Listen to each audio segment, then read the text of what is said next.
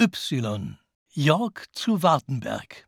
Die Geschichte kennt Charakterköpfe, die sich zwischen blinder Pflichterfüllung und ihrem eigenen Gewissen zu entscheiden hatten. Sie zogen damit den Zorn ihrer Herren auf sich und gingen ein hohes persönliches Risiko ein. Ihre Taten wurden zur Legende. Zum Beispiel der Prinz von Homburg, der den Befehl seines Fürsten nicht abwartete, sich und seine Leute in das Schlachtgetümmel bei Färbelin stürzte und 1675 den Sieg der Brandenburger über die Schweden sicherte. Oder Johann Friedrich Adolf von der Marwitz, der sich angeblich von Preußenkönig Friedrich II. nicht zum Plünderer machen wollte und auf dessen Grabstein stand, wählte Ungnade, wo Gehorsam nicht Ehre brachte. Oder Ludwig York von Wartenburg, geboren 1759 während des Siebenjährigen Krieges in Potsdam. Auch er riskierte Kopf und Kragen, als er am 30. Dezember 1812 für die preußische Seite die Konvention von Tauroggen unterschrieb, womit er seine Truppen aus der napoleonischen Befehlsgewalt löste und damit den ersten Schritt zur Befreiung Preußens aus dem Herrschaftsbereich Napoleons einleitete. Nun stand Preußen wieder an der Seite Russlands. Für das Zarenreich unterschrieben in Tauroggen, dem heutigen Klaipeda, ebenfalls preußische Offiziere. Sie hatten sich allerdings bereits früher auf die antinapoleonische polnische, das heißt russische Seite geschlagen. Es waren die Generäle Diebitsch, Clausewitz und Graf Dohna, die in den folgenden Befreiungskriegen noch eine große Rolle spielen sollten.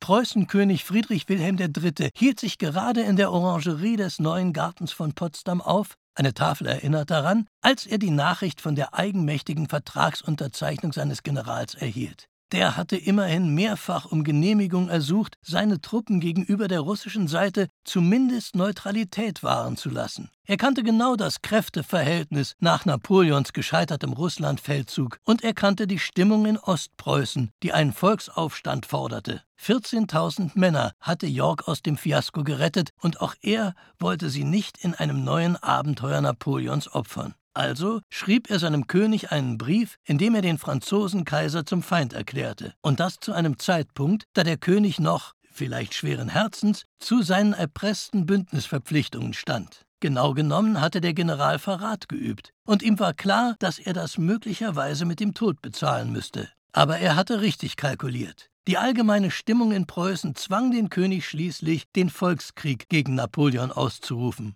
York kämpfte in den Befreiungskriegen bei Großbeeren, in der Völkerschlacht von Leipzig und schließlich vor Paris. Der König erhob seinen eigensinnigen General 1814 in den Grafenstand. Er starb mit 71 Jahren. 1962 wurde eine Straße am Stadtkanal nach ihm benannt. Sein Urenkel, Peter Graf York von Wartenberg lehnte sich ebenfalls gegen die Tyrannei auf. Der Jurist gehörte zum engen Kern der Verschwörer vom 20. Juli 1944, die sich unter anderem in seiner Berliner Wohnung trafen, um das Attentat auf Hitler zu planen. Im Alter von nur 40 Jahren wurde er in Berlin-Plötzensee auf persönlichen Befehl des Tyrannen auf grausame Weise gehängt.